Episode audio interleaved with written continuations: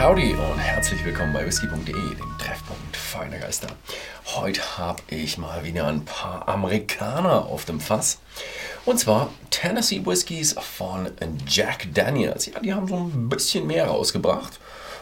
Normalerweise kennt man eigentlich vom Jack Daniels ein Produkt, Distillerie, ist es aber nicht. Es gibt eine ganze Menge. Einer meiner Lieblingswhiskys kommt sogar von Jack Daniels. Leider sehr, sehr schlecht verfügbar. Der Number 27 Gold. Ich finde den einfach mit diesem mit dieser besonderen Fasslagerung finde ich den einfach so klasse.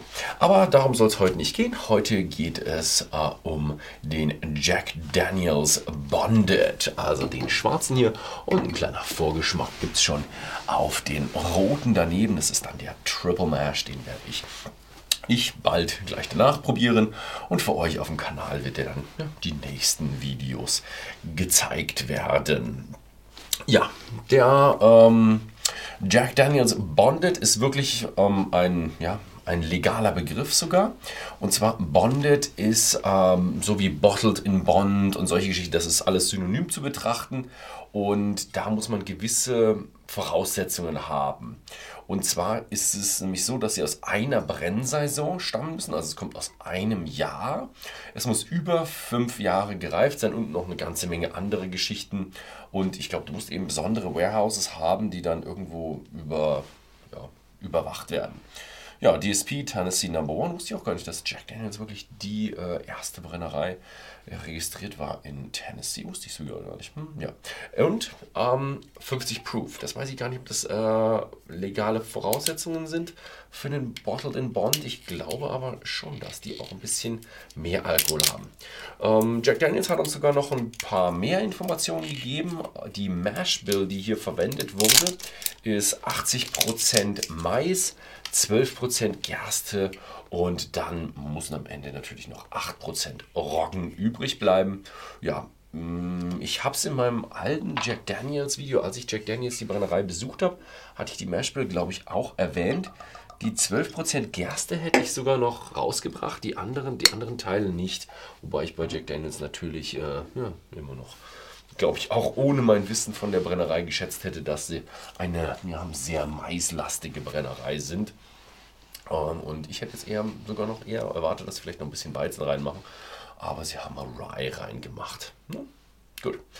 Dann schauen wir mal. Also und natürlich Bottle in Bond ist natürlich von einer einzigen Brennerei, aber das hm, ist so ein bisschen, ja, klar. Hm, oh ja, also wirklich ein Jack Daniels richtig schön mild, ja, Lincoln County Process. Also der ist so schön auf angenehm süßlich getrimmt. Aber er ist so ein bisschen karamelliger. Also mir kommt er, ich hab, muss ehrlich gestehen, ich habe schon lange keinen Jack Daniels mehr getrunken. Bestimmt schon zwei Jahre her, dass ich den letzten probiert habe. Oder?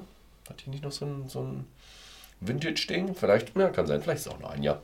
Aber ich habe sie nicht mehr so, ja, Sirup, Karamell, Ahornsirup, ja, so in Erinnerung. Wobei hinten auch schon die, die Eiche, die diesen ganzen Karamell-Bourbon-Touch dazu bringt, die, die riecht man auch schon im, im Hintergrund, dass es wirklich so ein Stückchen holzeichig ist. Also ja, schöne Geschichte, ja.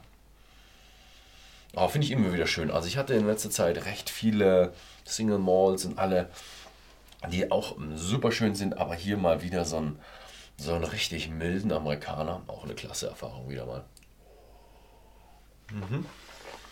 Mhm. Mhm.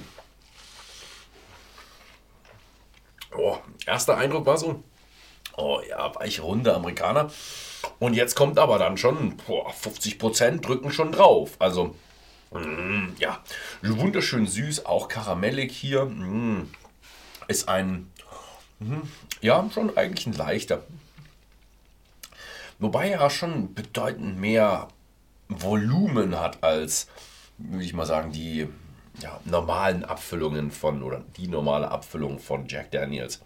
Also der lässt sich eher mit einem ähm, Single Barrel oder einem ja, Single Barrel Cask oder so, so, solchen Abfüllungen lässt er sich ganz gut vergleichen. Also mit einem Gentleman oder einem Seven Ah, da ist er schon, da ist er bedeutend heftiger, auch würziger. Also jetzt, wo ich ihn runtergeschluckt habe, hat er auch eine gewisse Eichenwürze, ähm, bleibt übrig. Mhm.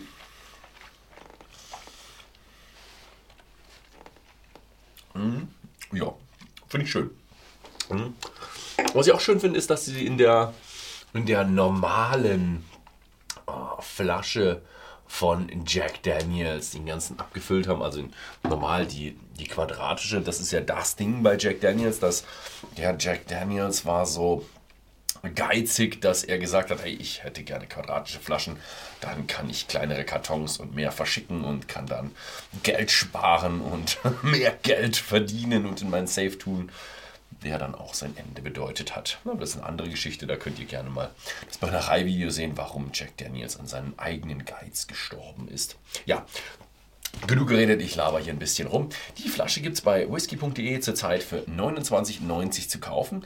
Ist äh, nach meiner Meinung echt schöne Geschichte. Ist auf jeden Fall bedeutend äh, kräftiger als der Old Number 7. Für Leute, die vielleicht, ähm, wenn ihr irgendjemanden mal überzeugen wollt, mal ein bisschen mehr in die Whisky-Szene einzusteigen, ist das vielleicht mal ein kleiner Schritt für diejenigen, die nur den, den Siemer probieren. Gut, das war's mal wieder von mir. Vielen Dank fürs Zusehen und bis zum nächsten Mal.